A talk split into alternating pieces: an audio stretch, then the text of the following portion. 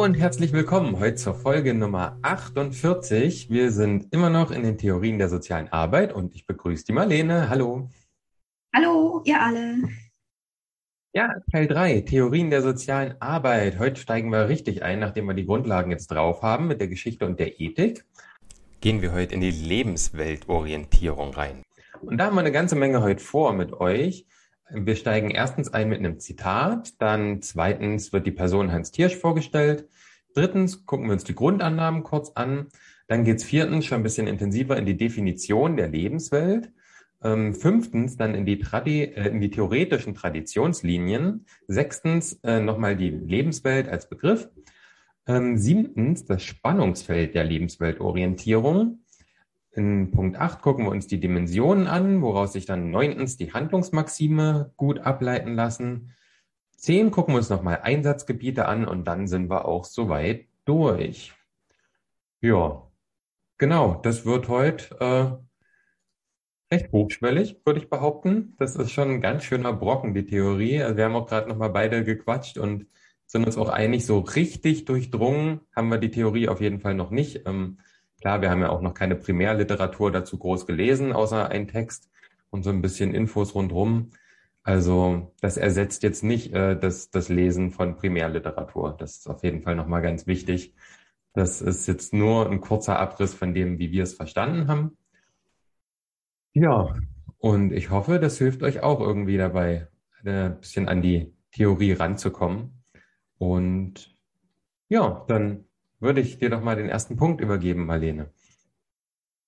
Dankeschön. Und da steige ich gleich ein mit dem ersten Zitat von dem Herrn Tiersch.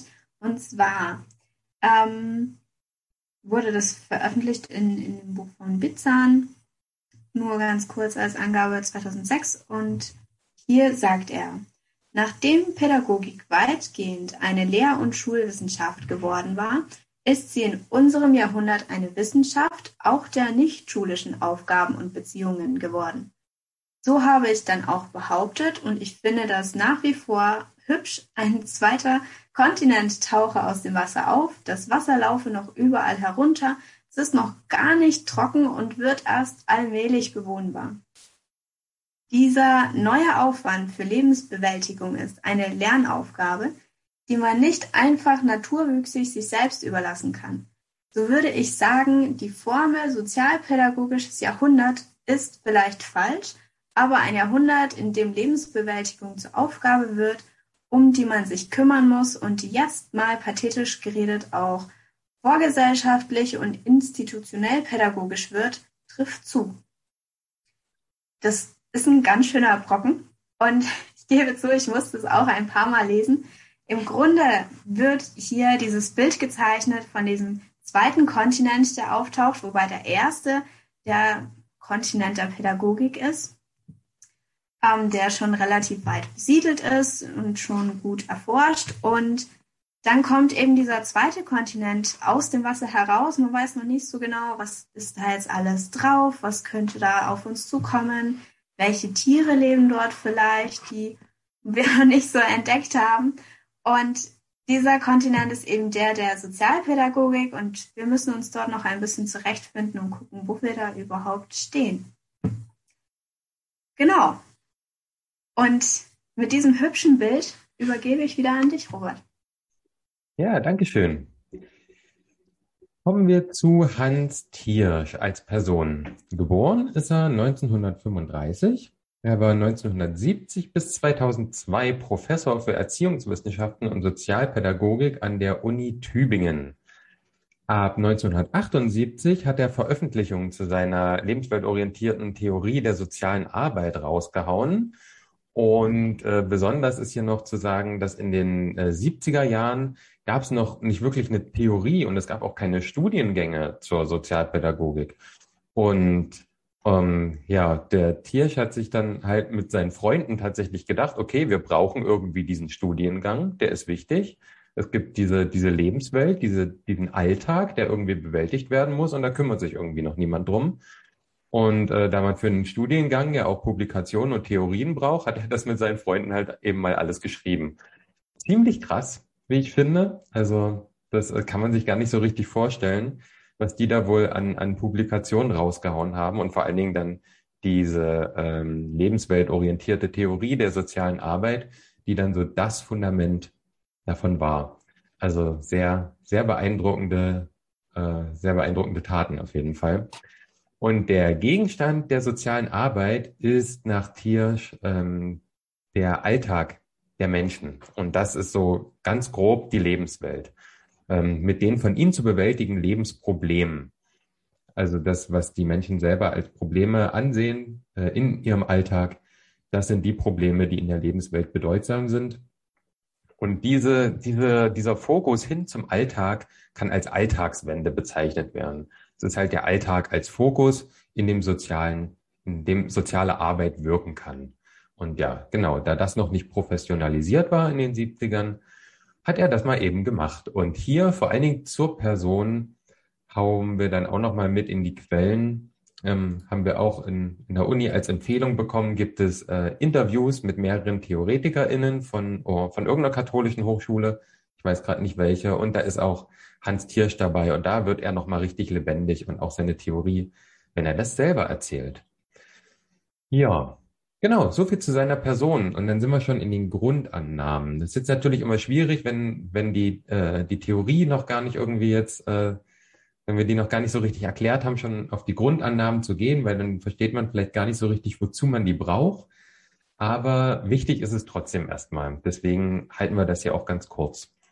Die erste Grundannahme ist die Nutzung professioneller Kompetenzen zur Reorganisation gegebener Lebensverhältnisse für einen gelingenderen Alltag.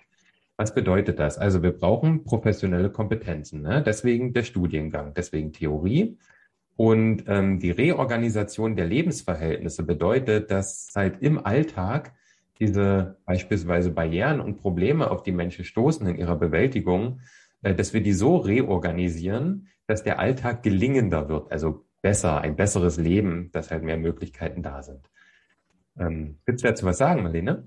Ja, genau. Und zwar finde ich hier sehr, sehr schön ausgedrückt, dass eigentlich die Lebensverhältnisse an sich nicht falsch sind, sondern es vielleicht einfach noch ein bisschen optimiert werden kann. Das finde ich ganz wichtig hier zu beachten, dass eben nichts falsch ist oder verkehrt oder nicht in Ordnung, sondern es ist schon alles gut so, aber vielleicht geht es noch ein Ticken besser. Ja, und das, ja, teilweise schon, mm, aber das ist genau das Spannungsfeld, wo wir dann nachher noch hinkommen. Das ist gut, das können wir später nochmal aufgreifen.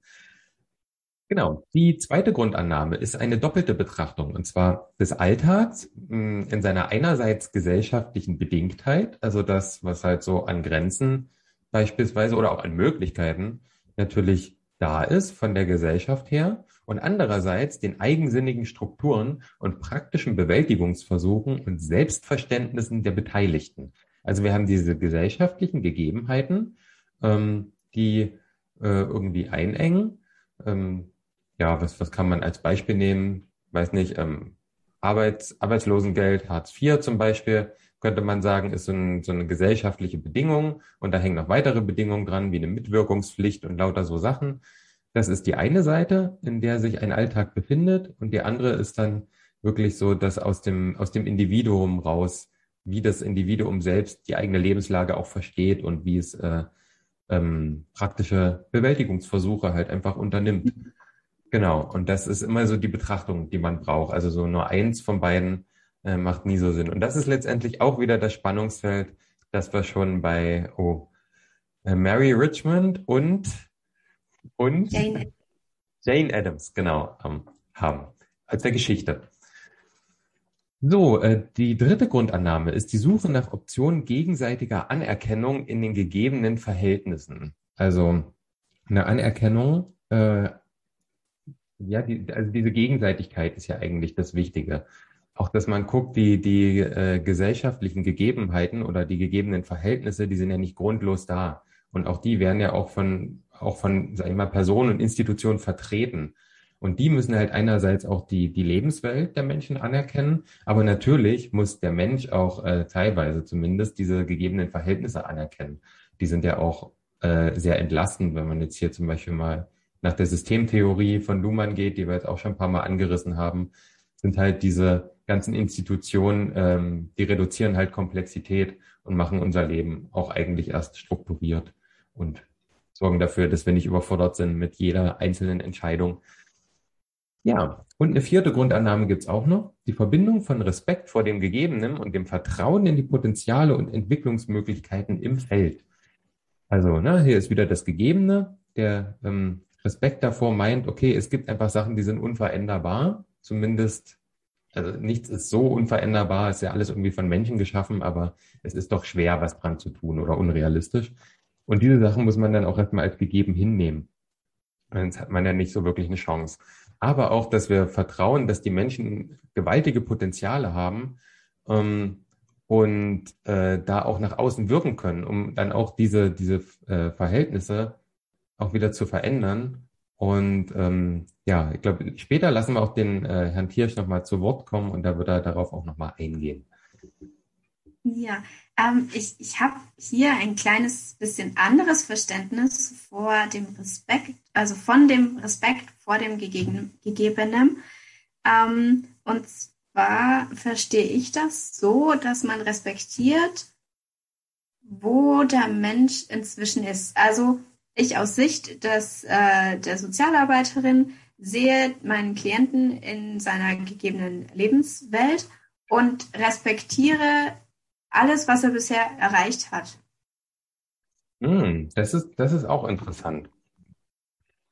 Ja, äh, ist jetzt halt nicht ganz klar, wie genau er es hier gemeint hat, aber ich glaube, sowohl deine als auch meine Interpretation treffen halt zu in der Theorie. Ja. ja, genau. Aber da sind wir halt bei dem Punkt, dass wir natürlich hier nicht tonnenweise Literatur zu gelesen haben und das nicht ganz durchdrungen haben. Wir erzählen euch halt, wie wir das verstehen. Ja, da sind wir mit den Grundannahmen. Also ihr merkt schon, es ist immer so diese Spannung. Es geht die ganze Zeit um Spannung von Gegebenheiten und Veränderbarkeit, von, von Gesellschaft und Individuum. Und das, ähm, ja, das werden wir, äh, kleiner Spoiler, in jeder Theorie wiederfinden. Denn ohne, ohne diesen Aspekt ähm, wird eine Theorie nicht besonders brauchbar. Ja, dann übergebe ich wieder an dich, Marlene, und dann erzähl uns doch mal, was Lebensweltorientierung ist. Ja, ähm, hierzu ein kleines Zitat wieder, um das Ganze in Thiers eigenen Worten zu definieren.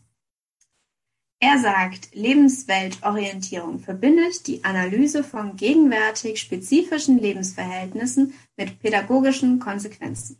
Sie betont in der Abkehr von traditionell defizierem und individualisiertem Blick auf soziale Probleme das Zusammenspiel von Problemen und Möglichkeiten von Stärken und Schwächen im sozialen Feld und gewinnt daraus das Handlungsrepertoire zwischen Vertrauen, Niedrigschwelligkeit, Zugangsmöglichkeiten und gemeinsamen Konstruktionen von Hilfsentwürfen. Das Handlungsrepertoire liegt auf der Skala zwischen dem Akzeptieren von vorgefundenen Lebensentwürfen auf der einen Seite und auf der anderen Seite einem sich einmischen in Verhältnisse, einem Entwerfen und Unterstützen von Optionen aus der Distanz des professionellen Wissens.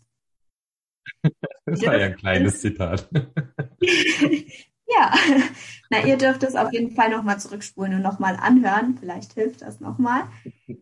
Kurz zusammengefasst, ähm, sagt er hier, die, ähm, es ist eine Analyse der Lebensverhältnisse und der pädagogischen Konsequenzen, die sich daraus ergeben. Dann ist es natürlich auch eine Abkehr von defizitärem, defizitärem und individualisiertem Blick.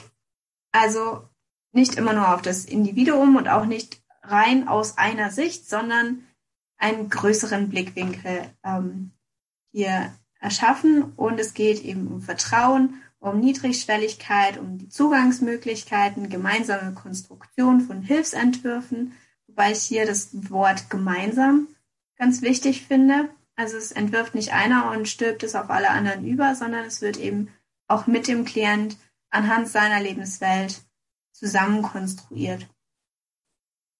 Und das Ganze bewegt sich eben zwischen der Akzeptanz der Lebensentwürfe und dem sich einmischen in diese Verhältnisse. Und ähm, beinhaltet das Entwerfen und Unterstützen von Optionen.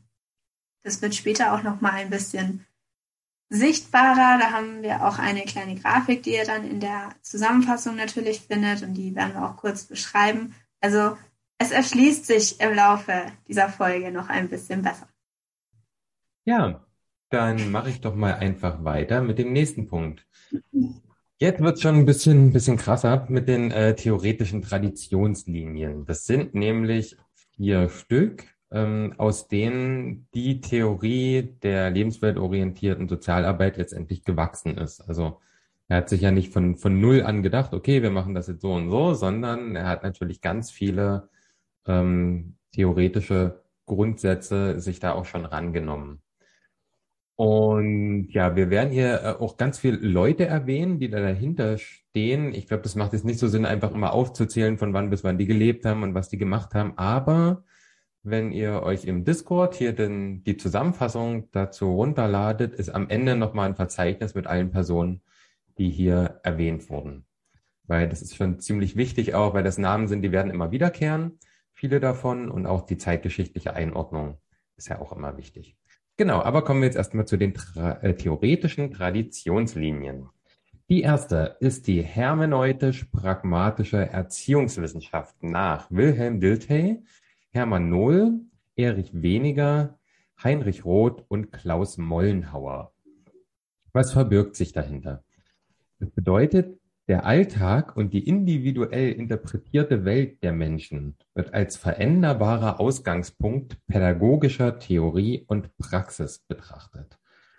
Ja, nochmal noch mal langsam. Also es geht um den Alltag, ne, die, die Alltagsorientierung und die individuell interpretierte Welt von Menschen, also die subjektive Sicht, wie erlebt die Person das. Die ist allerdings veränderbar, das ist hier ganz wichtig, diese Interpretation. Und das ist genau der Ausgangspunkt für die pädagogische Theorie und Praxis. Denn also diese Veränderbarkeit der subjektiven Sicht, das ist hier so ein Ansatzpunkt. Und ähm, ja, pragmatisch ist klar, äh, wir gucken, was man tun kann und handeln praktisch danach. Und hermeneutisch, da wird es nochmal ein bisschen schwieriger. Hermeneutik ist aber auch ein Fachbegriff, den man, glaube ich, drauf haben sollte. Ähm, da gibt es auch mehrere, mehrere Ansätze, das zu erklären. Der erste ist von Stange und der sagt, es ist die Auslegung von Texten und der Erklärung menschlichen Handelns. Also hier geht es um Texte, ähm, die man halt dann irgendwie interpretiert. Es geht äh, weiter, auch von, auch von Stange, ähm, eine andere Definition nochmal aus einem anderen Feld. Unter Hermeneutik versteht man die Auslegung oder Interpretation der Lebenswirklichkeit in der Zeit. Vergangenheit, Gegenwart, Zukunft. Und das ähm, bedeutet halt genau diese, diese interpretierte, diese individuell interpretierte Welt, ähm, die ein Mensch ja hat. Und die ähm, wird quasi ausgelegt und interpretiert von zum Beispiel uns als SozialarbeiterInnen. Wir versuchen zu interpretieren, wie die Lebenswirklichkeit einer anderen Person ist. Das ist noch, noch mal wichtig in Abgrenzung zu der zweiten Traditionslinie, die dann kommt, also das geht wirklich auf andere Personen gerichtet quasi, dass wir auch gucken, okay, in der Vergangenheit, so zum Thema Biografie, ist die Gegenwart und wie sind so die Zukunftsentwürfe auch. So verstehe ich das. Ja, Marlene? Genau, ich habe hier einen ganz kleinen Exkurs und zwar zu der Quelle dieser Stange. Ähm, ich bin mir selber nicht ganz sicher, ob das ein Herr oder eine Frau ist. Aber das ist ein Online-Lexikon für Psychologie und Pädagogik und es ist unglaublich gut. Ich habe da selbst auch schon verschiedene Sachen rausgeholt. Es gibt auch ähm, ganze Einträge zu verschiedenen Themen. Kann ich nur empfehlen, ist total super und besonders die ähm, Zitierung. Also wenn man sich Sachen rauskopiert und in ein Word-Dokument übernimmt, wird gleich eine Quellenangabe mitgeneriert. Das ist sehr praktisch und sehr, sehr ähm, ja zuvorkommen von diesem Online-Lexikon. Also kann ich nur empfehlen. Ja, stimmt. Nee, voll super, dass du das erwähnst. Ich habe da auch schon ziemlich viel mehr rausgeholt. Vor allem, wenn es um Definitionen geht, habe ich eigentlich selten Lust, mich da auf Wikipedia zu verlassen oder ewig zu suchen. Und dann ist immer ziemlich schnell, äh, kommt man dann auf dieses, ähm, dieses Lexikon für Psychologie und Pädagogik. Und da habe ich auch schon richtig gute Sachen gefunden. Und ja, ich denke auch, das ist zitierfähig, auch wissenschaftlich zitierfähig, ähnlich wie das SocialNet Lexikon, das ja auch da ziemlich gut ist, auch ähm, immer ein Zitiervorschlag mit dabei hat. Genau. Und es gibt aber auch noch eine dritte Herangehensweise. Das ist jetzt von äh, Werner Eberwein. Da habe ich jetzt auch schon so äh, mal schwierige Begriffe nachgeschlagen und das ist auch ein bisschen längere Texte jeweils zu diesen als Definition, aber der macht das immer ziemlich klar. Und hier sagt er, also zumindest ein kleiner Teil aus seiner Definition ist, der Ursprung jeder Hermeneutik ist die Erfahrung, dass das Ausgedrückte nicht mit dem Auszudrückenden identisch ist. Man kann nicht alles ausdrücken, was in der Seele ist. Und genau das ist der springende Punkt bei der Hermeneutik.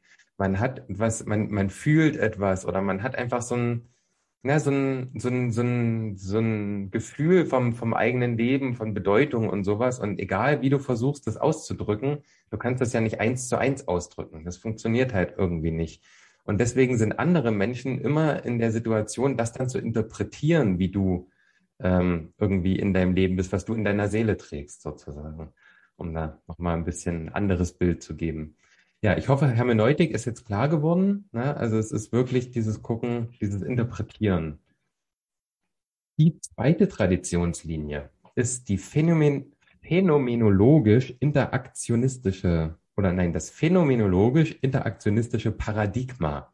Genau, vielleicht was ist erstmal ein Paradigma? Das ist einfach so ein ähm, wissenschaftlicher Grundsatz, der keiner weiteren Erklärung bedarf, ähnlich wie, ähm, aber wie heißen die, diese, diese unbegründbaren Axiome? Genau, die Axiome. Die bedarfen keiner Begründung mehr. Hier nach Alfred Schütz, Peter Berger, Thomas Luckmann und Irving Goffman. Goffman? Goffman, genau. Und ja, was, was bedeutet das jetzt phänomenologisch, interaktionistisch? Eine Rekonstruktion der alltäglichen Lebenswelt als Perspektive auf Menschen in, ihrer, in ihren alltäglichen Verhältnissen zwischen einerseits struktureller Prägung und andererseits Freiräumen der Mitgestaltung. Was bedeutet das jetzt? Also die Rekonstruktion der alltäglichen Lebenswelt ähm, ist erstmal, das hatten wir vorhin, ähm, baut auf diese Grundannahme der Veränderbarkeit dieser Lebenswelt auf, also die Perspektive auch auf die eigene Lebenswelt. Deswegen Rekonstruktion. Ähm, und das immer zwischen dieser strukturellen Prägung, also quasi Sozialisation, was, was hat Sozialisation uns ermöglicht und was für Grenzen haben wir aufgrund dieser Sozialisation und andererseits ähm, dieses ja Freiräumen der Mitgestaltung, also Freiräume, wo es dann darum geht, okay, diese, diese strukturellen Prägungen, auch wie kann ich die noch mitgestalten? Wie, was, was kann ich da drin verändern? Das ist dann dieses, dieses Interaktionistische. Und dieses Phänomenologische dabei, da ähm, gehen wir jetzt auch wieder in die Definition von Phänomenologie. Das ist erstens die Lehre von dem Bewusstsein, nee, von den im Bewusstsein erscheinenden Gegenständen der Welt. Also, das ist quasi nochmal diese subjektive Erfahrung. Ja, wir sehen irgendwas und so wie wir das sehen, zumindest wenn man jetzt ganz ins Detail geht, so sieht es keine weitere Person auf diesem Planeten. Oder wenn wir etwas hören oder etwas schmecken, das ist immer einzigartig. Zweiter Erklärungsansatz. Phänomenologie ist die Wissenschaft von den sich dialektisch entwickelnden Erscheinungen der Gestalten. Also, die Erscheinung der Gestalten ist wieder das, was, was wir wahrnehmen. Also das kommt ja von Phänomen. Ne? Wir nehmen etwas wahr und das ist ein Phänomen, das ist dann so für uns. So nehmen wir das wahr, wie es sich zeigt quasi. Und dialektisch meint hier dieses immer wieder Abgleichen, ähm, okay, ich, ich sehe etwas so und dann gibt es aber auch irgendwie theoretische Aspekte dazu, von denen ich weiß, wie etwas ist und das kann ich immer wieder miteinander abgleichen. Das, was ich wahrnehme oder was die, die Erscheinung äh, in mir, die ich davon habe und das, was ich darüber weiß, kann ich so dialektisch in einem Hin und Her, in einem Für und Wider und oder auch in, in Gegeneinander von, von Argumenten immer weiter abgleichen und immer weiter schärfen auch, um zu einem, zu einem, ähm, naja, vielleicht objektiveren, wenn man es so nennen kann, Blick darauf zu kommen. Ja, wie gesagt, das ist alles, alles ganz schön, ganz schön schwierig. So, da muss man sich auch ein bisschen reindenken. Aber wir haben noch einen dritten Versuch. Die Phänomenologie geht von der sinnlichen Erfahrung des Menschen aus und sucht hinter der Abfolge von Erscheinungen deren eigentliches Wesen. Und darum geht's. Ne? Es ist wieder eine Abfolge von Erscheinungen.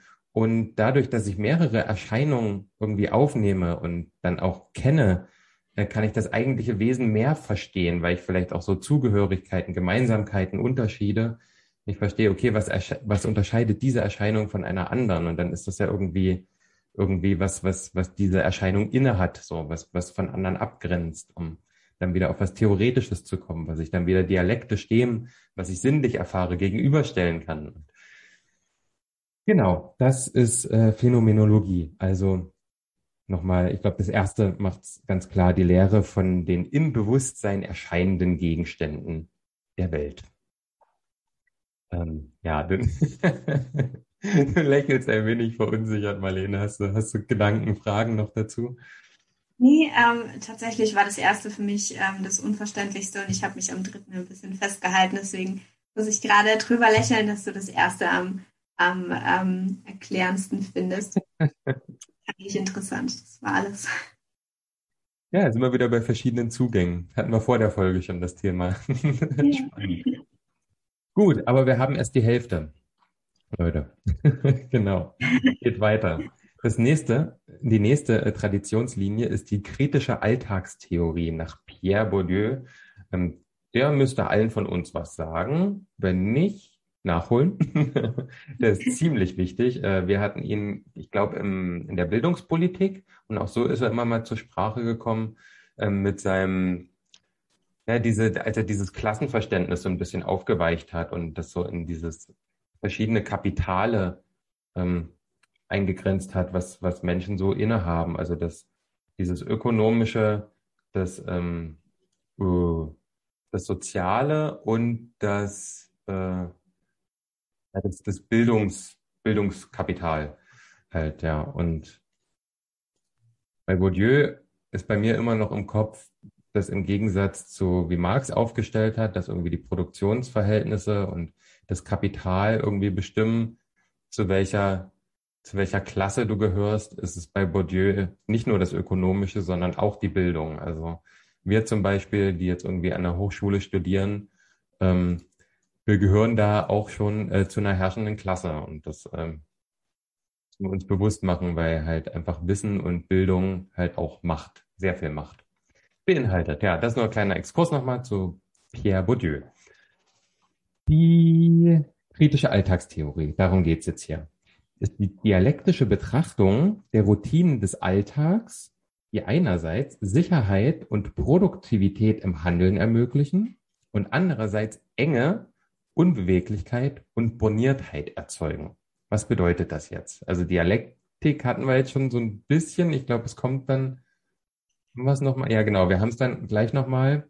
Ähm, lassen wir das erstmal kurz aus und es geht um die Routinen des Alltags, ne? alles, was man halt so macht. Es geht ja immer hier um den Alltag in der Theorie. Und einerseits die Produktivität und Sicherheit, also Routine schafft Sicherheit.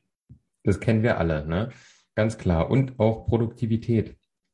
Wenn ich zum Beispiel morgens, obwohl ich gefühlt noch gar nicht richtig wach bin, äh, trotzdem imstande bin, meinen Kaffee zu machen, obwohl es eigentlich äh, rein logisch gar nicht möglich sein dürfte, dass ich so komplexe Gedankengänge schon äh, in Handlung umsetzen kann, kann ich es trotzdem, weil die Routine einfach entlastet und mich produktiv macht. Und andererseits engt es mich natürlich auch ein. Also ich kann ähm, andere Dinge kann ich halt nicht so tun. Und allein dadurch, dass ich halt das auch erstmal brauche, diesen, diesen Kaffee am Morgen, um mich auch zu aktivieren, äh, was ja auch wieder mit Sucht zu tun hat, das engt mich ja ein. Und ähm, das macht mich auch irgendwo unbeweglich und ich könnte jetzt nicht einfach äh, aufstehen, ähm, keine Ahnung, dort einen Apfel essen und erstmal einkaufen gehen oder so. Das ist halt einfach, kommt überhaupt nicht vor in der Lebensrealität, dass das jemals passieren könnte. Und ähm, auch die Boniertheit, also so dieses gar nicht anerkennen, dass es auch anders sein könnte, sondern so ist das und so bleibt das. Ähm, genau, und das ist so die, diese Gratwanderung. Wie, also wie wir vorhin schon gesagt haben, es geht immer um Spannung und hier ist es halt die Sicherheit und Produktivität, die Routinen mit sich bringen. Äh, Routinen können auch sein, ähm, so Stereotype. Zum Beispiel Stereotyp, also denke ich jetzt eher an, an ähm, Böhnisch, der wird in der nächsten Folge kommen. Ähm, macht er zum Beispiel beim Geschlecht, äh, muss man auch akzeptieren, diese, diese Identifikation, klar, als Mann oder als Frau, die ist unheimlich entlastend, weil es äh, ganz klare Erwartungen und Routinen mit sich bringt. Und äh, es macht einen halt auch einfach produktiv, ne? aber es engt natürlich sehr stark ein, wenn man nur binär denkt. Das ist vielleicht ein gutes Beispiel, um das nochmal zu verdeutlichen. Und hier geht's halt da mit Fokus um den Alltag, die Routinen im Alltag und nicht so die Rollenbilder. So, und jetzt aber, es geht ja um die dialektische Betrachtung. Jetzt nochmal, was ist Dialektik? Wir hatten es ja jetzt schon ein paar Mal. Ähm, also man kann das extrem hochschwellig machen. Zum Beispiel kann man sagen, äh, das Verständnis der Dialektik in der Antike bei Platon und Aristoteles ist die Kunst des Argumentierens und Beweisens. Ähm, ja, da, das geht vielleicht noch, ja, kann man sich vorstellen, dass das so eher so in die Rhetorik geht. Ähm, dann haben wir aber auch zum Beispiel Kant und Fichte. Äh, Fichte, auch sehr interessanter ähm, Konstruktivist, äh, ist die Auffassung äh, der, der Dialektik in transzendental-philosophisch-idealistischen Philosophien, gerade die von Kant und Fichte. Äh, dann haben wir aber auch die Stellung der Dialektik als Grundstruktur und Methode im objektiven äh, Idealismus Hegels. Und Hegel ist nochmal, ist nochmal eine ganz andere Nummer. Wenn ihr Lust habt, euch mal mit dem zu beschäftigen, da versteht man im Normalfall erstmal nur Bahnhof. Ähm, ja, man kann aber auch sagen, die Transformation der Dialektik zur Methode der Gesellschaftskritik und dem Entwicklungsprinzip der Geschichte nach Marx oder der Natur nach Engels. Auch das ist dann in der, in der Marxischen und Engelschen ähm, äh, Theorie eine Bedeutung und das ist halt überall anders zu fassen. Man kann auch sagen, das ist die äh, Rekonstruktion und äh, der Rekonstruktions- und Rechtfertigungsversuch der Dialektik in der Gegenwart. Ähm, also das ist alles, man, man kann da überall anknüpfen, wenn man das will, nur um einfach mal zu zeigen, was dieser Begriff äh, auch für eine Wirkmächtigkeit hat in der Zeit und in den verschiedenen Traditionslinien. Und ich würde es nochmal ganz kurz zusammenfassen, denn jetzt gehen wir einfach mal nach Wikipedia. Und in Wikipedia äh, ist es vereinfacht dargestellt. Man kann es heute begreifen als Diskurs, der aus These und Antithese besteht, also Argument und Gegenargument quasi, die dann zu einer Synthese zusammenlaufen. Also dass beide Parteien, die die, die These hervorgebracht hat, die, die die Antithese hervorgebracht hat, beide zusammen zu etwas kommen, worauf sie sich einigen, was für beide ein Gewinn ist am, am Ende. Das ist also eine sehr vereinfachte Darstellung. Und darum geht es ja auch. Ähm, es geht hier bei der die dialektische Betrachtung immer zwischen diesen Spannungen, dass wir immer wieder gucken, okay, die eine Seite macht das, aber die andere Seite macht das. Und das wägen wir immer wieder gegeneinander ab, um dann zu sagen, ah, ja gut, es gibt äh, entlastende Sachen in der Gesellschaft, aber die, die uns begrenzen, die können wir verändern. Das wäre dann so eine Synthese. Und äh, Marlene sitzt die ganze Zeit auf heißen Kohlen und will was sagen. Genau. Ich hatte tatsächlich zwei Sachen. Einmal noch zur, zur Dialektik. Ähm, mir hilft da immer der Begriff der Dialektik von Gut und Böse. Und zwar ähm, sind Gut und Böse sind eigentlich zwei unvereinbare Gegensätze, die sich aber dennoch irgendwie gegenseitig bedingen. Also es kommt irgendwo immer zu, zu einem gemeinsamen Ergebnis und ähm, gut kann nicht sein, wenn es kein Böse gibt, zum Beispiel. Vielleicht hilft das nochmal, ein bisschen ähm, Struktur da reinzukriegen. Und ich hatte noch einen kleinen Fun Fact zu Hegel. Und zwar hat er wohl mal gesagt, dass sein, ähm, sein Werk nur von einem Menschen verstanden wurde und dann auch noch nicht richtig. Also es ist, es ist entsprechend anspruchsvoll, ihn zu lesen. Ja. Ja, also bei Hegel habe ich nur mal eine Podcast-Folge, ich glaube, die ging zwei Stunden gehört. Ich könnte nicht behaupten, dass ich davon was behalten habe. Also mir wird jetzt nichts einfallen. Ich glaube auch irgendwas mit Konstruktivismus, aber da hört dann auch schon auf. Es geht so um ein, doch ein, ein, ein Geworfensein in die Welt irgendwie, dass halt Menschen, Menschen die Pflicht haben, ihr Leben zu bewältigen. Und das passt ja hier super. Die Menschen haben Pflicht, ihr Leben aus eigener Kraft zu bewältigen, da sie nun mal in die Welt geworfen sind. Äh, ein, ein, in, ein Geworfensein in die Welt, darum geht's quasi. Und ja, da sie da äh, vor diese ganzen Bewältigungen gestellt werden, haben sie menschlich gesehen einfach die Pflicht zu bewältigen. Ja, das vielleicht mal so äh, als das, was mir noch hängen geblieben ist aus diesem Podcast, den ich da mal gehört habe. Gut, aber genug zur Dialektik. Ähm, uns geht es ja hier um die Lebensweltorientierung. Und eine Traditionslinie haben wir noch. Das waren erst drei, auch wenn sie es nicht so anfühlt. Ähm, es gibt noch die Theorien zur, Gesellschaft, zur Gesellschaftsstruktur und Modernisierungstheorien, vor allem nach Jürgen Habermas, ähm, Ulrich Beck und Pierre Bourdieu auch wieder.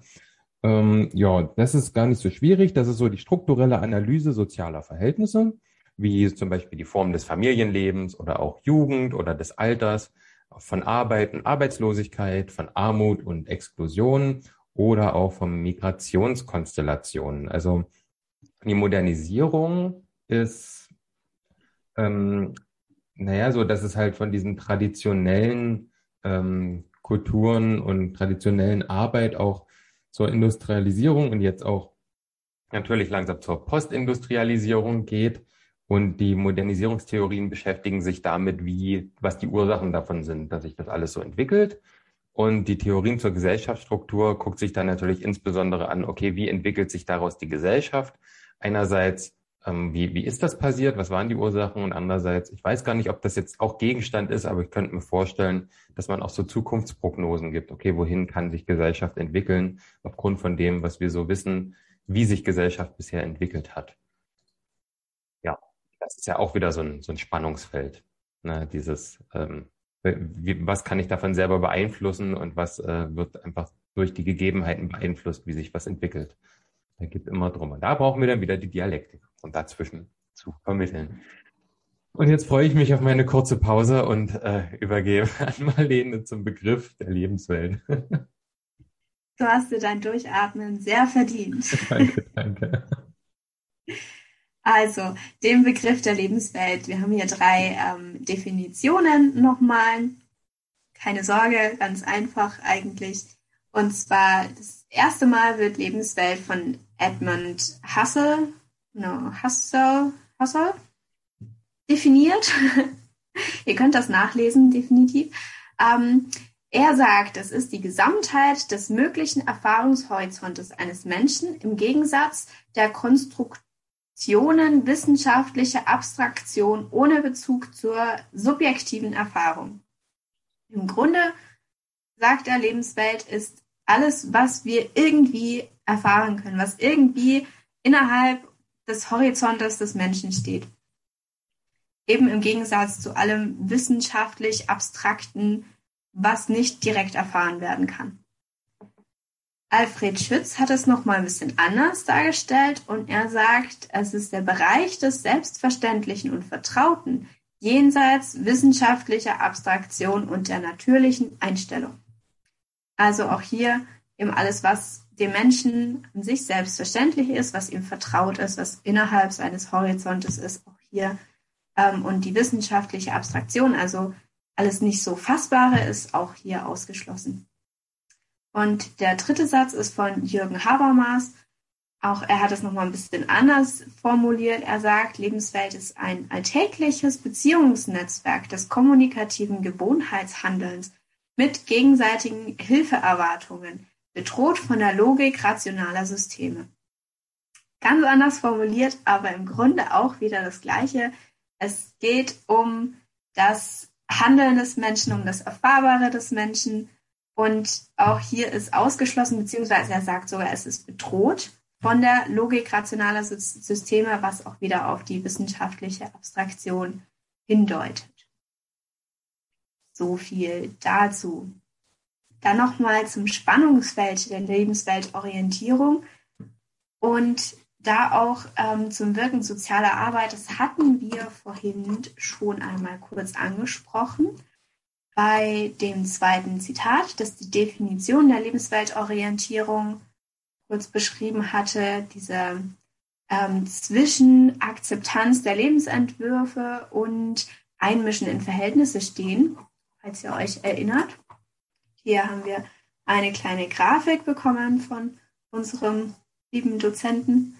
Und zwar steht der Mensch, ähm, beziehungsweise steht die soziale Arbeit mit ihrem ähm, Handlungsrepertoire zwischen ähm, der Möglichkeit, die, die Eigensinnigkeit ähm, der, der Lebenswelt des Menschen zu respektieren, also nochmal anders formuliert, zwischen dem Respekt vor der Eigensinnigkeit, der entlastenden Routinen des, der Lebenswelt und auf der anderen Seite die Dekonstruktion dieser Eigensinnigkeit zur Freilegung von Handlungsalternativen.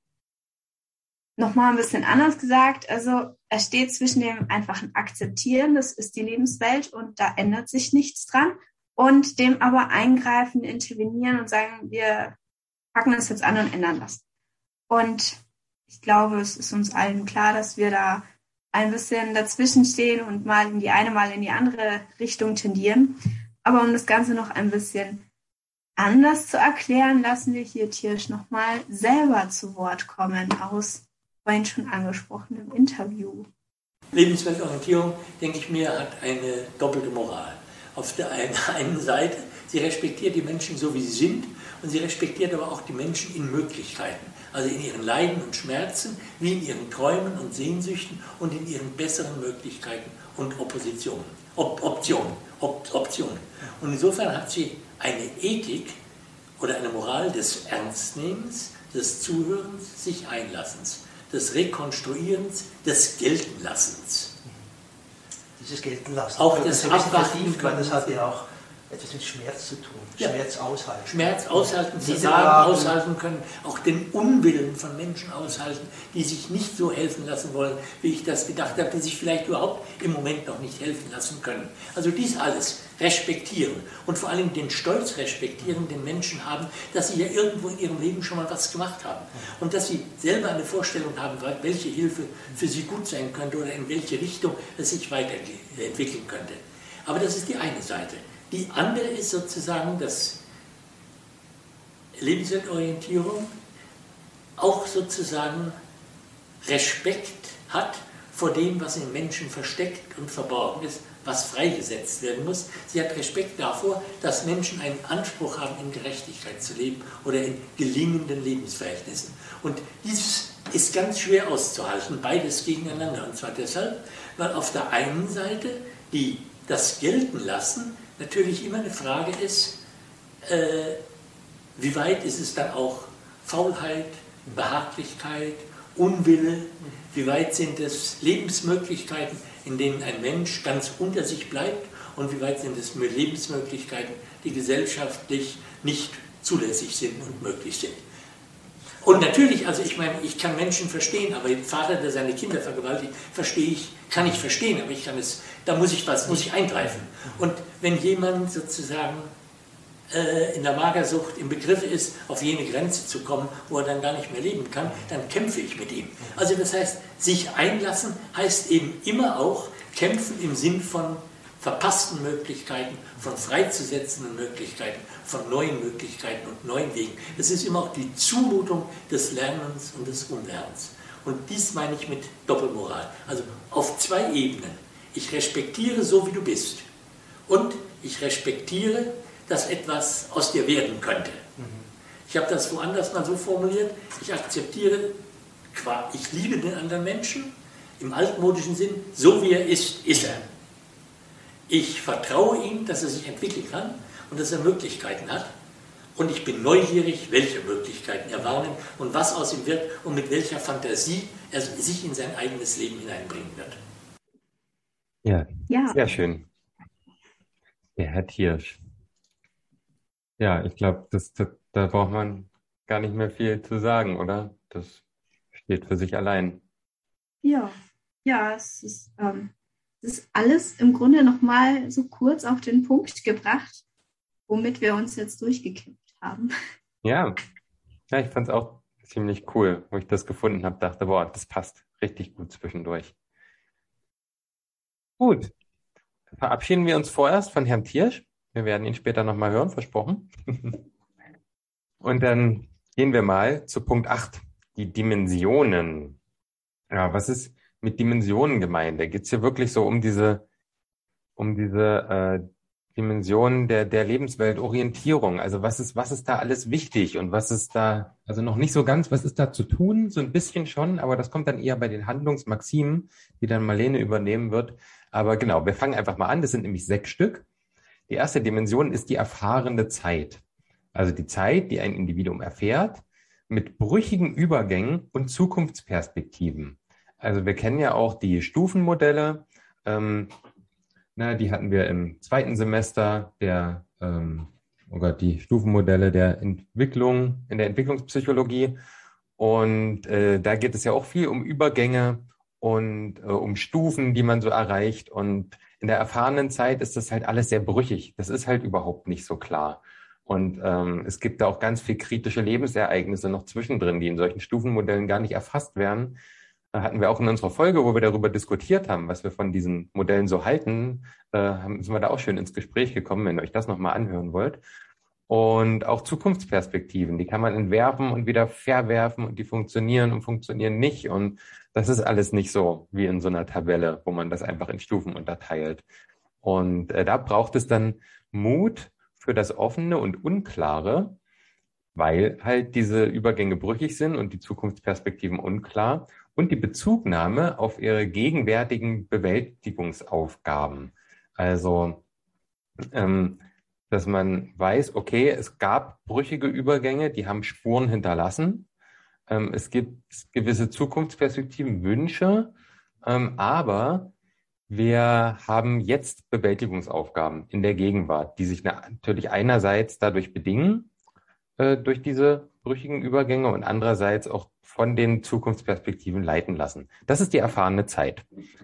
Dann haben wir die zweite Dimension, den erfahrenen Raum. Also es geht hier, erfahren steht hier immer da, weil es wirklich um das Subjektive geht. Das ist wieder dieses ähm, was wir vorhin schon bei der, bei der äh, Phänomenologie und bei der Hermeneutik so ein bisschen hatten. Und zwischen der äh, Einengung und der Öffnung für neue Optionen ähm, sieht man sich halt im, im erfahrenen Raum. Also ist einerseits wird der Raum äh, geöffnet, weil einfach die Optionen zunehmen. Das ist so ein, ja, man könnte ja vielleicht den Begriff der Entgrenzung schon reinbringen. Also, dass einfach immer mehr Grenzen wegfallen, man quasi nahezu unendliche Möglichkeiten hat, Dinge zu tun. Und aber andererseits auch äh, die Einengung von Räumen, gerade da, wo es um Ungleichheiten oder Diskriminierung geht, ähm, wo dann halt einfach Handlungen eingeengt werden, die dann nicht mehr gehen. Zum Beispiel in einer kritischen Finanzlage ist man im Raum ganz stark eingeengt, äh, wohingegen man mit einer äh, guten Finanzlage natürlich nahezu unendlich viele Optionen hat.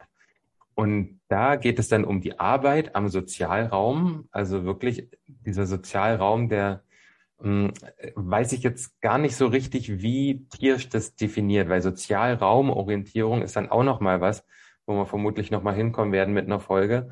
Und da ist Sozialraum eher so ein Geflecht von Beziehungen untereinander. Also gar nicht so, so physisch Raum gedacht, sondern Raum als, als Geflecht von Beziehungen untereinander. Und ja, da, hm, wie gesagt, bin ich mir jetzt nicht ganz sicher. Ich glaube, man kann vielleicht das auf beides anwenden. Also einmal der physische Raum, na klar, wenn ich halt irgendwie in, mit einem Migrationshintergrund äh, irgendwie in das, in das Viertel geschoben werde, wo nur Leute mit Migrationshintergrund leben, ähm, vielleicht auch alle irgendwie aus der Gegend, wo ich herzugewandert bin, äh, dann begrenzt das natürlich die Möglichkeiten und äh, die, die Situation für neue Erfahrungen und sowas. Um, auf der anderen Seite ist natürlich die Öffnung des Lebensraums dann Aufgabe der sozialen Arbeit, dass man halt Menschen zusammenbringt, ähm, was halt einerseits diesen Raum physisch erweitert und andererseits auch diesen, diesen Raum, der innerhalb von Beziehungen irgendwo stattfindet. Und äh, ja, genau, so viel zur zweiten Dimension, der erfahrene Raum. Dann haben wir drittens die Beziehung. Okay, na klar, wenn wir nochmal Beziehung haben, dann ist äh, der erfahrene Raum wahrscheinlich eher physisch gemeint. Äh, die Beziehung sind Ressource und Spannungsfelder. Also natürlich haben wir einerseits äh, irgendwie das Backup in Beziehungen, das kennen wir ja alle.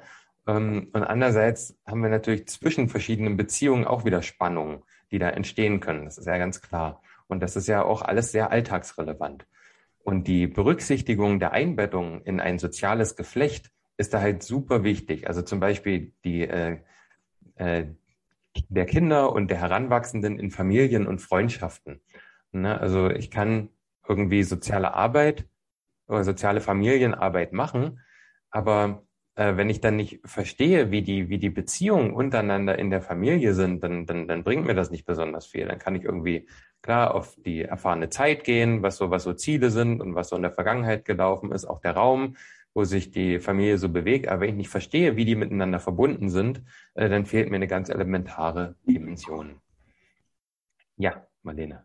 Ich habe da tatsächlich ein praktisches Beispiel und zwar ähm, ganz kurz als Kontext, als ich ungefähr ähm, sieben, acht Jahre alt war, haben sich meine Eltern getrennt und ich bin, um das Ganze optimal zu verarbeiten, in eine, eine Gruppe gekommen, geführt von, ähm, ich glaube, einer Sozialpädagogin und einem Psychologen, die sich Trennungs- und Scheidungsgruppe nannte. Das waren verschiedene Kinder aus, ähm, aus dem gleichen Kontext, also ähm, wo die Eltern gerade eine Trennung oder eine Scheidung durchmachen. Und für mich war das prägendste Erlebnis dadurch, ähm, oder da in dieser Gruppe zu erkennen, wie sich die Konstellation innerhalb meiner Familie gestaltet und warum die Trennung meiner Eltern Streit mit meiner Schwester und mir oder zwischen meiner Schwester und mir ähm, auslöst. Und das, dieses Bild habe ich immer noch im Kopf, dass ähm, es führt jetzt zu weit, das alles zu erklären, aber auf jeden Fall zu wissen, dass ähm, ich mit meiner Schwester an sich überhaupt keinen, keinen Streit habe, sondern dass das durch die Generation über uns bedingt wird. Ja, super spannend. Genauso ist es gemeint, auf jeden Fall. Da bringt es nichts zu sagen, hier, äh, hört auf, euch zu streiten oder so oder dies oder das. Das ist halt, die, die Ebene ist nur, wo sich das veräußert. Ne? Da liegt überhaupt nicht der Grund. Ja, genau. Denn der liegt in den Beziehungen. Das waren die ersten drei. Jetzt kommt die vierte, die alltäglichen Bewältigungsaufgaben. Da sind jetzt die ersten drei ähm, nochmal wichtig zusammen als Paket, also Zeit, Raum und Beziehung, weil die sind immer im Zusammenhang oder eingebettet in die alltäglichen Bewältigungsaufgaben zu sehen. Das bedeutet einerseits erstmal brauche ich einen Respekt vor diesen alltäglichen Bewältigungsaufgaben und da kann alles Mögliche dabei sein. Ne? Wenn ich irgendwie zum Beispiel äh, meine Wohnung sauber halten will oder wenn ich ähm, ja, wenn ich auch irgendwie arbeiten gehe jeden Tag und dann auch irgendwie die Hin- und Rückfahrt und so. Und das sind alles immer Aufgaben, die ich bewältigen muss. Und da brauche ich erstmal Respekt vor als Sozialarbeiterin, ganz klar. Und ähm, ja, eine Gestaltung von Überschaubarkeit und eine Ordn Ordnung ähm, in oft verwahrlosten, ist ja so in Anführungszeichen gesetzt, räumlichen, zeitlichen und sozialen Strukturen. Also diese Bewältigungsaufgaben, ähm, na, die geschehen halt in, innerhalb dieser, dieser ersten drei Dimensionen und das ist halt oft sehr unüberschaubar und das muss man so ein bisschen in Ordnung bringen und auch in, so strukturieren, dass man das auch sinnvoll aufeinander beziehen kann und dass man das für die äh, KlientInnen oder AdressatInnen auch irgendwie nachvollziehbar darstellen kann und auch erlebbar macht, dass das irgendwo auch alles zusammenhängt, damit sie halt in ihrer Lebenswirklichkeit, in ihrer Lebenswelt auch agieren können und äh, nicht nur an den Oberflächen kratzen. Dann haben wir fünftens das Empowerment. Da gibt es nochmal eigene, also mal ein eigenes Modell oder Theorie, weiß ich gerade nicht genau. Da könnte man auch noch super viel zu sagen. Wir kürzen es jetzt hier mal ab. Empowerment, also steckt da schon Power drin, ne? und Empowerment ist irgendwie so Ermächtigung. Es ist die Betrachtung der Menschen als Subjekte ihrer Verhältnisse, Identitätsarbeit für eine Sicherheit im Lebenskonzept als Schutz gegen Ressentiments, Verzweiflung, Gewalt und Sucht. Ähm, ja, wie, wie, wie bringen wir das kurz zusammen? Also Subjekt der Verhältnisse, ne, der, Mensch irgendwie in den Verhältnissen, das ist wieder die Spannung, die wir hatten. Identitätsarbeit, ähm, also dass wir den Menschen von sich heraus stärken, erstmal die Überzeugung, zu erlangen, beziehungsweise wieder zu erlangen, etwas in den Verhältnissen verändern zu können und dann auch ähm, ein, eine Sicherheit und Schutz gegen Ressentiments, das ist äh, du nachgeschlagen, Marlene, ne? das war ähm, dieses Zurückfallen, irgendwie Rückschritte. Ein Rückschlagsgefühl beziehungsweise ein heimlicher Groll. Ja, genau. ich glaube, das Rückschlagsgefühl ist ja das Entscheidende. Und auch gegen Verzweiflung, gegen Gewalt und Sucht irgendwie sich selbst so weit zu stärken, ähm, dass das nicht passiert. Und das ist quasi präventiv sozusagen, um äh, ermächtigt zu sein, wirklich kontinuierlich äh, Veränderungen herbeizuführen. Und eine Kompetenzentwicklung der Menschen zu unterstützen, klar, damit sie die alltäglichen Bewältigungsaufgaben auch selbstwirksam bewältigen können. Das ähm, ne, ist, ja, ist ja ganz klar, weil wenn die Kompetenzen überhaupt erstmal fehlen, um diese ganzen Aufgaben zu bewältigen, dann wird es ganz, ganz schwierig. Und äh, dann kannst du die halt nicht bewältigen oder nur mit Hilfe oder über Umwege. Und dann fühlst du dich auch selber nicht besonders wirkmächtig in deiner Lebenswelt. Und das ist äh, keine schöne Erfahrung. Genau, so viel zum Thema Empowerment. Also da geht es nicht darum, etwas für jemanden zu tun, sondern dabei zu unterstützen, dass jemand aus sich selbst heraus äh, wirken kann. Hilfe zur Selbsthilfe sozusagen. Aber das wäre zu kurz gedacht. Empowerment ist noch eine ganze Menge mehr. Und der letzte Punkt ist dann die Analyse gesellschaftlicher Probleme und politisches Agieren. Also wirklich erstmal die Analyse. Ne, ich muss das verstehen. Deswegen machen wir auch Sozialpolitik und auch äh, Management und Bildungspolitik und Soziologie und Psychologie. Denn ich muss das alles irgendwo verstehen. Und die gesellschaftlichen Probleme, die muss ich auch verstehen. Und da brauche ich Politik und Soziologie für. Und ähm, dann geht es um Kooperation und Koalition um Einmischung in politische und öffentliche Auseinandersetzungen als Prinzip, Eintreten für gerechte Lebensverhältnisse. Das sind alles so Sachen, die so zu einem politischen Mandat ähm, gehören, wo wir dann auch noch mal später hinkommen, wenn wir dann uns um Sylvia Staub Bernasconi kümmern und ihre Theorie. Da freue ich mich schon ganz besonders drauf. Und ja, die Kooperation Koalition ist super wichtig, da wir nur mit Netzwerkarbeit, also mit mit Kooperation mit anderen Netzwerken, auch mit Beziehungsnetzwerken, mit auch Vereinen oder auch mit der Kommunalpolitik oder was auch immer, äh, nur wirklich zum Ziel kommen. Denn alleine können wir meist nicht so viel bewirken. Und äh, das Einmischen in politische und öffentliche Auseinandersetzung als Prinzip, da steckt genau dieses dritte Mandat, dieses politische Mandat drin, dass das dazugehört als Prinzip zur sozialen Arbeit. Denn klar können wir irgendwie immer dafür sorgen, dass die Menschen, die von diesen Ungleichheiten betroffen sind, trotzdem ein möglichst gelingendes Leben führen oder sie dabei unterstützen. Aber das, ähm, ja, das verhindert ja die Ursachen nicht, dass es immer wieder zu solchen Problemen kommen wird. Und das ist hier so ein bisschen mitgedacht. Und die Zusammenarbeit auf politischer Ebene, ähm, die Partei für KlientInnen ergreifen und somit gesellschaftliche Veränderungen anstößt und begünstigt. Also wir sind nicht parteilos in unserer Arbeit. Ne? Wir, sind, wir können nicht sagen, ähm, ja gut, hier gibt es irgendwie einen Konflikt zwischen meinen KlientInnen und der Stadt irgendwie. Sagen wir, ja gut, haben beide irgendwie recht, müssen wir gucken, so nee, äh, so funktioniert unsere Arbeit nicht. Wir sagen, okay, wir sind hier quasi auch anwaltschaftlich für unsere KlientInnen da und wir vertreten deren Interessen und nicht ähm, die der Seite, die sich dagegen stellt. Ja, und das auch so, äh, so weit und so radikal, dass wir damit gesellschaftliche Veränderungen anstößen und begünstigen. Also ein ganz simples Beispiel wäre jetzt so Inklusion.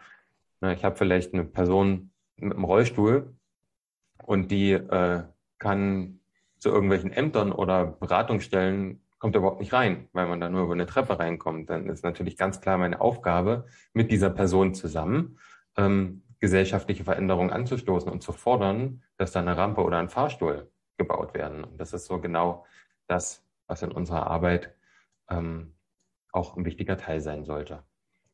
Hast du dazu noch was, Marlene?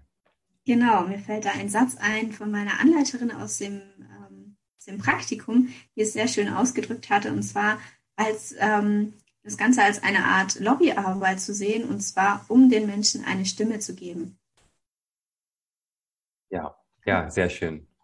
Auf jeden Fall. Auch zu dem Punkt, genau, die, die Menschen müssen erstmal überhaupt eine Stimme haben und ähm, dass wir nicht, nicht dahin kommen, dass wir für Menschen arbeiten oder über Menschen reden, ohne die überhaupt selber zu beteiligen. Ja, das waren die Dimensionen. Das war jetzt auch nicht ganz so wenig, aber ich denke, die sind recht, recht gut zu verstehen. Nur halt in ihrer Gesamtheit dann nochmal aufeinander bezogen ist es nochmal ganz schön komplex, aber da muss man sich reindenken. Das ist halt eine krasse Theorie. Und jetzt übergebe ich an dich, Marlene, zu den Handlungsmaximen, die sich aus allem, was wir bisher hier gesagt haben, jetzt ableiten lassen. Ja, und das ist auch ein sehr, sehr spannendes Feld, finde ich. Ähm, wir haben fünf Maxime insgesamt, also wir sind recht schnell durch. Hoffe ich. also, das erste wäre die Prävention. So die Stabilisierung und Inszenierung belastbarer und unterstützender Infrastrukturen, Bildung und Stabilisierung von Konsequenz, Kompetenzen zur Lebensbewältigung, Achtsamkeit, aber nicht als eingrenzendes Kontrollsystem gedacht. Also im Grunde nochmal ähm, schon vorhandene Systeme stabilisieren und ähm, auch neu errichten, damit eben die Strukturen, die Infrastrukturen auch etwas belastender und unter, belastbarer und unterstützender für unsere Klienten sind. Und ähm, genau, dann noch der Punkt strukturelle Unterstützungsangebote schaffen und die Schaffung eben von Lebensbewältigungskompetenzen innerhalb der Identität unserer Klienten. Also wir, ähm, wir geben ihnen quasi auch hier die Möglichkeit, ähm, schon gerüstet zu sein für kommende Aufgaben. Das nächste wäre die Alltagsnähe, was für mich ein Riesenpunkt ist, weil ich glaube, da hängen wir noch ziemlich hinterher. Die Präsenz von Hilfen in der Lebenswelt, also auch die Erreichbarkeit und Niedrigschwelligkeit von Angeboten, ganzheitliche Orientierung, aber auch hier nicht die Konkurrenz zu äh, notwendigen Fachdiensten. Also ähm, oh, fällt dir ein Beispiel ein gerade? Ich mhm.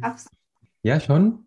Ähm, zum Beispiel das, was auch in dieser, wo wir vorhin schon die Seite mit den Interviews von den TheoretikerInnen erwähnt haben, ist auch die Silvia Staub-Bernasconi dabei. Und die hat erzählt, dass sie in der Schweiz die erste Straßensozialarbeiterin waren. Also sie hat das erste Mal, das erste Streetwork gemacht und auch alleine, weil sie sich gedacht hat, naja gut, es gibt ja ganz viele Leute, die kommen ja gar nicht zu mir. Dann gehe ich halt hin.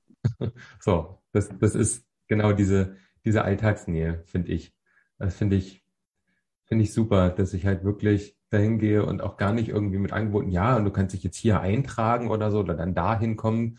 Und nee, so einfach hingehen und da direkt arbeiten, niedrigschwellig, einfach in der Lebenswelt ankommen und sich da wirklich ganzheitlich dran zu orientieren, dass man halt sagt, ja, ähm, so ihr, ihr seid, wie ihr seid und das, das ist halt auch, auch gut so und wie ihr wollt, aber wenn ihr, wenn ihr Probleme habt oder was verändern wollt, dann gibt es Unterstützung für euch und das auf ganz vielen Ebenen. Und wenn irgendwas dazu geführt hat, dass ihr hier seid, jetzt beispielsweise auf der Straße und ihr das ungerecht findet, dann können wir auch dagegen was tun. Und ja, so, das würde ich jetzt damit verbinden.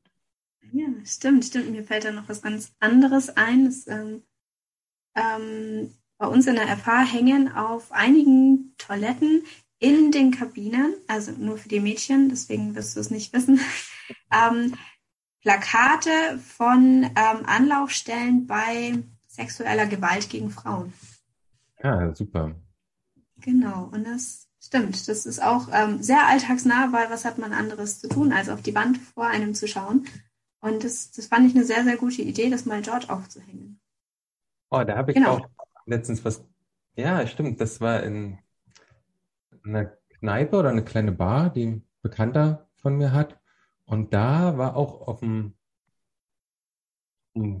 Frauenklo, glaube ich, ich glaube, es war da, ähm, mir dann auch äh, jemand erzählt, dass da irgendein Name hängt oder so, ein, so eine kleine Erklärung und dann ein Name äh, von, von einer Person halt, nach der man an der Bar fragen soll, als Code dafür, quasi, dass man äh, gerade irgendwie ein Problem mit sexueller Belästigung oder was auch immer halt von wegen ist, äh, hat, hat, hat, die, hat die Erna halt gar keine Schicht oder so. Das ist dann quasi der Code dafür, um sich auch da nicht outen zu müssen. Sondern das ist dann klar. Das fand ich auch ziemlich cool, weil das ist wirklich sehr niedrigschwellig. Oh ja, das ist, das ist unglaublich gut. Das ist super.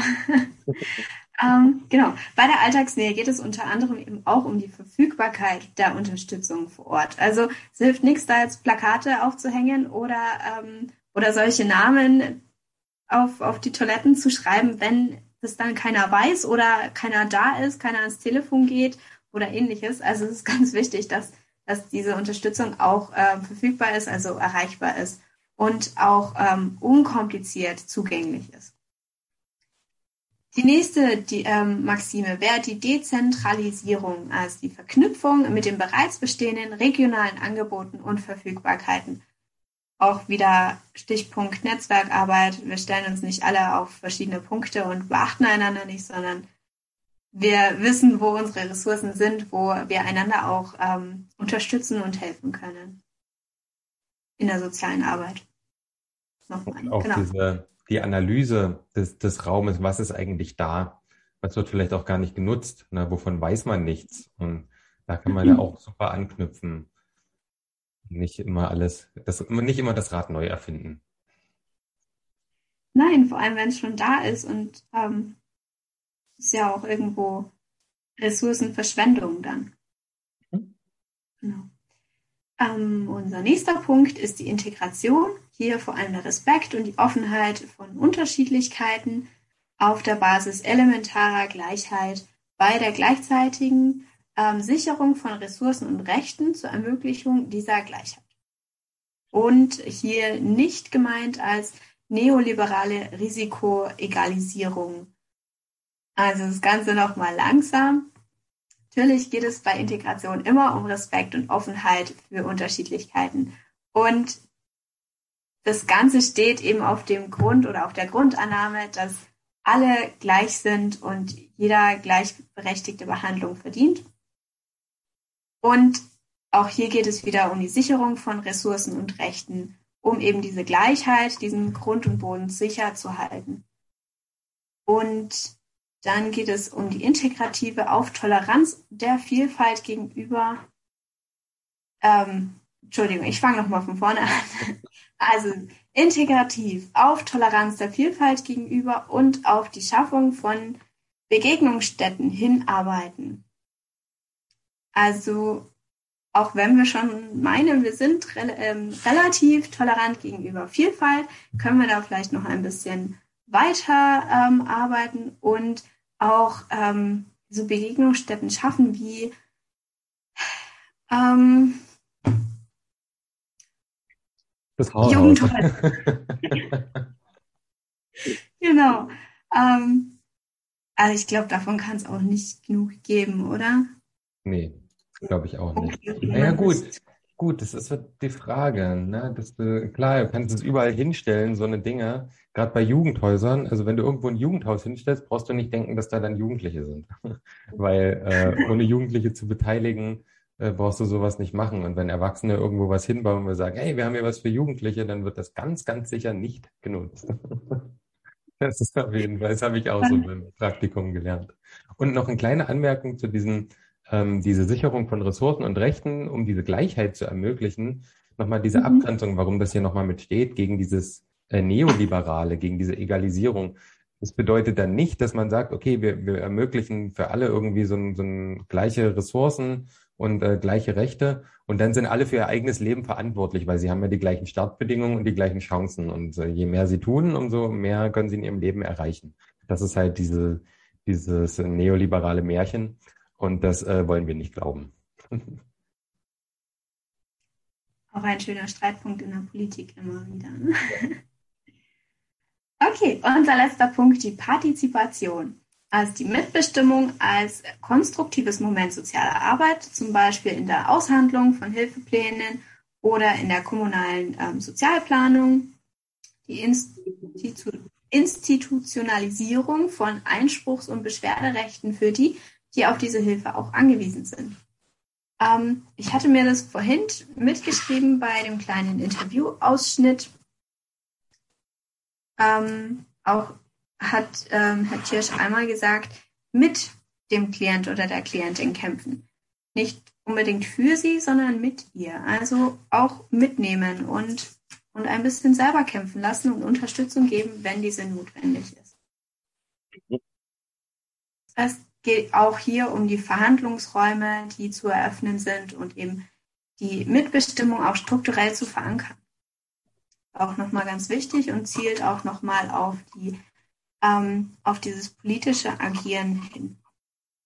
Damit. Sowieso dieses strukturelle Verankern ist auch so wichtig. Ne? Man kann halt immer sagen, ja, wir ermöglichen dies und das. Solange es aber nicht in Gesetzen festgeschrieben ist, bedeutet das meist nicht viel. Das ist halt auch, na, wenn wir jetzt haben wir aktuell wieder mit dem Klimagipfel und so, und die sagen, wir werden dies tun, wir werden das tun, aber so richtig konkret ist niemand und es gibt auch nicht wirklich ein Gesetz dazu und so. Na, das ähm, ist dann, bleibt dann immer so schwammig, wenn wir sagen, okay, wir fordern irgendwie hier im Stadthaus ein Jugendparlament. So, und das bleibt dann bestehen, wenn das einmal da ist. So, und es darf nicht mehr irgendwas entschieden werden ohne dieses Jugendparlament. Wobei Jugendparlament auch wieder nochmal eine andere Sache ist. Das ist so unsere erwachsenen Vorstellung davon, wie Jugendliche sich organisieren sollten. Aber ähm, so ein Parlament ist halt Also eine parlamentarische Organisation auch wieder recht hochschwellig und meist nicht aus der Lebenswelt der Jugendlichen bedacht, denn die würden das eigentlich meist auf eine andere Art und Weise umsetzen und nicht so parlamentarisch, wie wir das gern vorschreiben möchten. Ähm, mir fällt da jetzt gerade noch ein, ich ähm, arbeite noch in dem Wohnheim, in dem ich auch Praktikum gemacht habe. Ein bisschen was hatte ich schon erzählt. Und wir sind gerade dabei, einen Heimrat zu wählen. Das ist, wird noch ein bisschen dauern. Wir hoffen, dass wir im nächsten Jahr dann mit einem Heimrat starten können. Aber der Anstoß ist geschafft, ähm, dass auch die Bewohner ihren Rat wählen können und dort dann bei der ähm, Organisation von verschiedenen Veranstaltungen und auch bei Problembewältigungen ähm, Mitspracherecht haben. Und ähm, es ist noch nicht so ganz spruchreif, denn bisher steht noch kein Heimrat. Wir sind auch mitten in der Wahl, aber sind sehr, sehr stolz auf die, ähm, auch auf die Partizipation der, der Bewohner. Es ist ein sehr, sehr spannendes Projekt gerade. Ja, coole Sache. Das klingt echt spannend. Ja, das ist ein super schönes Beispiel für die Partizipation, die ja dann auch wieder einerseits Ausgangspunkt für, für so Kompetenzen für die Lebensbewältigung sind, als auch dann wieder weitere umsetzt, dadurch, dass auch eine Stimme da ist. Ne? Also es ist ganz, auf ganz vielen Ebenen. Super.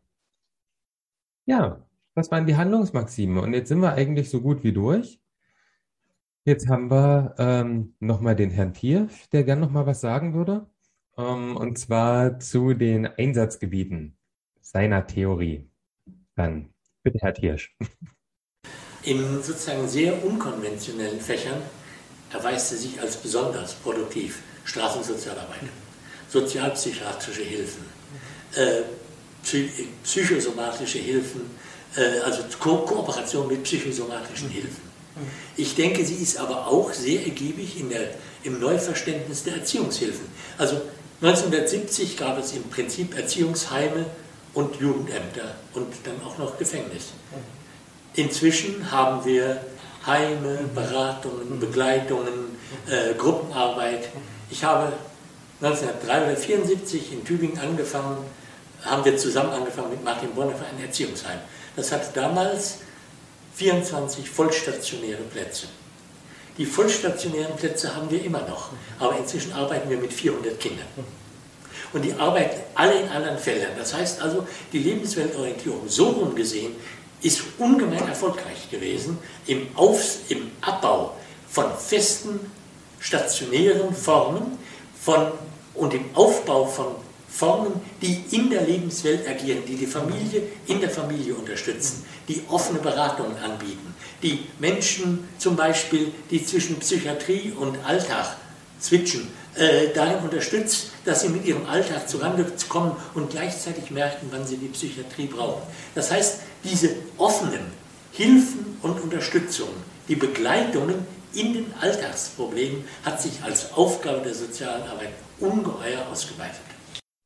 Ja, da haben wir nochmal so von ihm selber die Settings gehört, bei denen er äh, denkt, dass es da besonders erfolgreich ist, natürlich auch aus seiner Erfahrung heraus.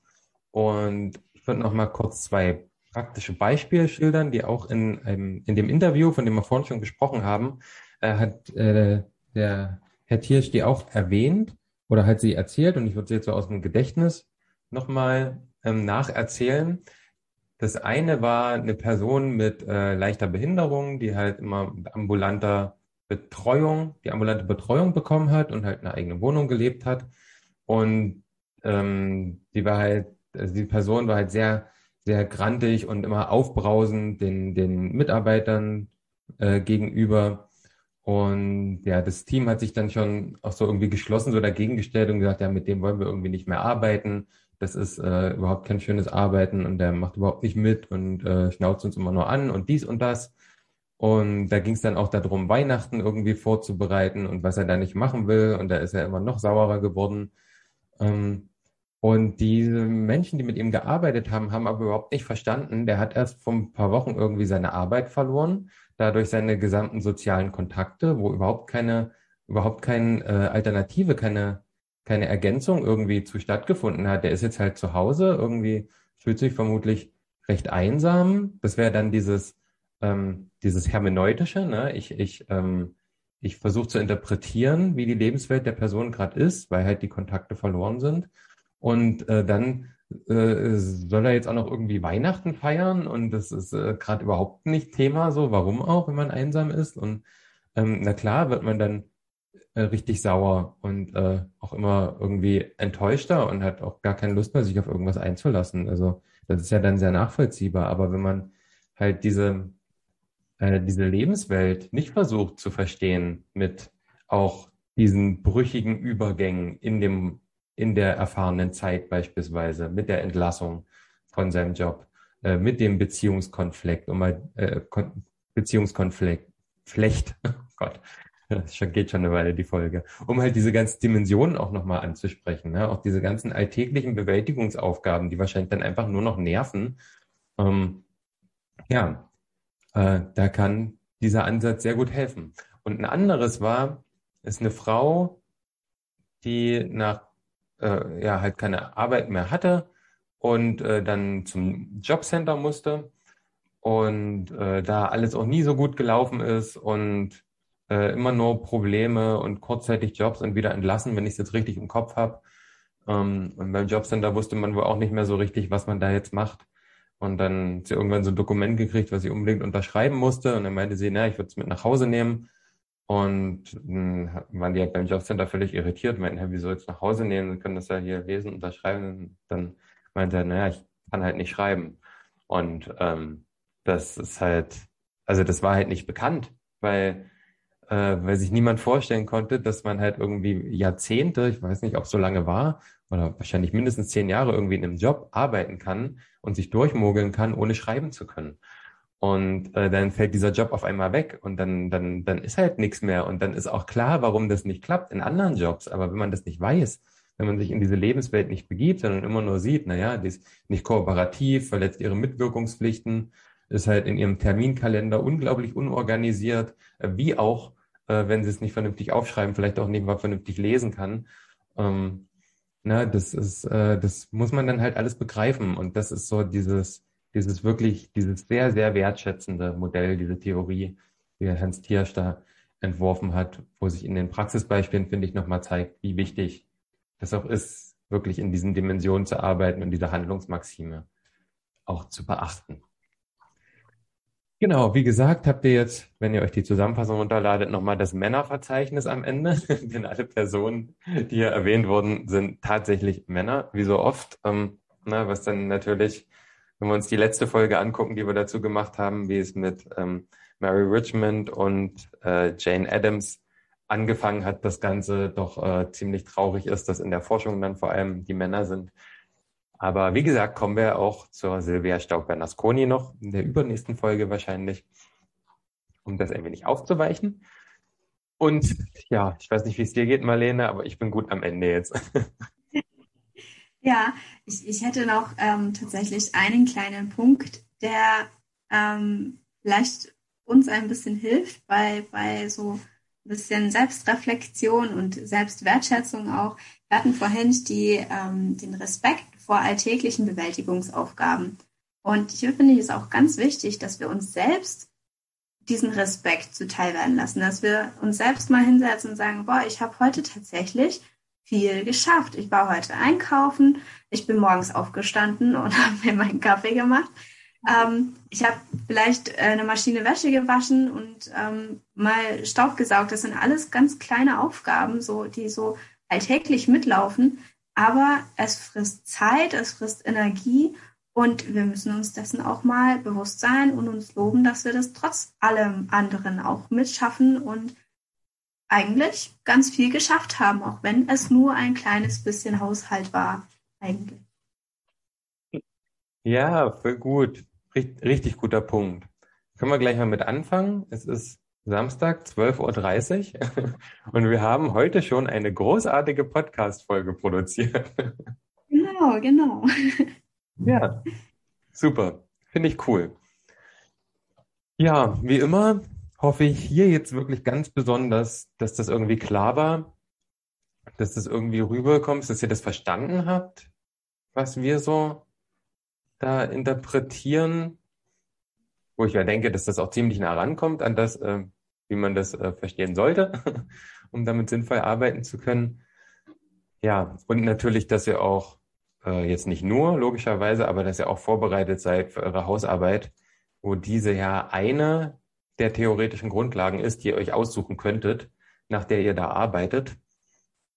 Hm, ja, keine einfache, aber eine, die auf jeden Fall richtig viel hergibt, weil hier kann man, natürlich kann man hier nicht die ganze Theorie irgendwie beachten, das ist ja Blödsinn, aber man kann sich hier ganz super Schwerpunkte raussuchen, glaube ich.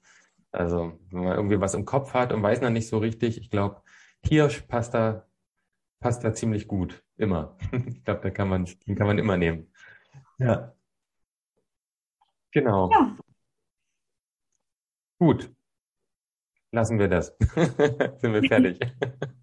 ja, nö, dann ähm, mir hat Spaß gemacht. Ich denke dir auch, Marlene. Ich sehe ein breites ja, Grinsen. Ja. Und ja, im Outro lassen wir auch nochmal den Herrn Kirsch am Ende zu Wort kommen. Tatsächlich seine Theorie, also auch das letzte Wort haben.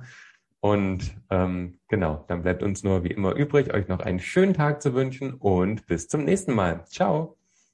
Tschüss. Das ist die Frage, wie man links versteht.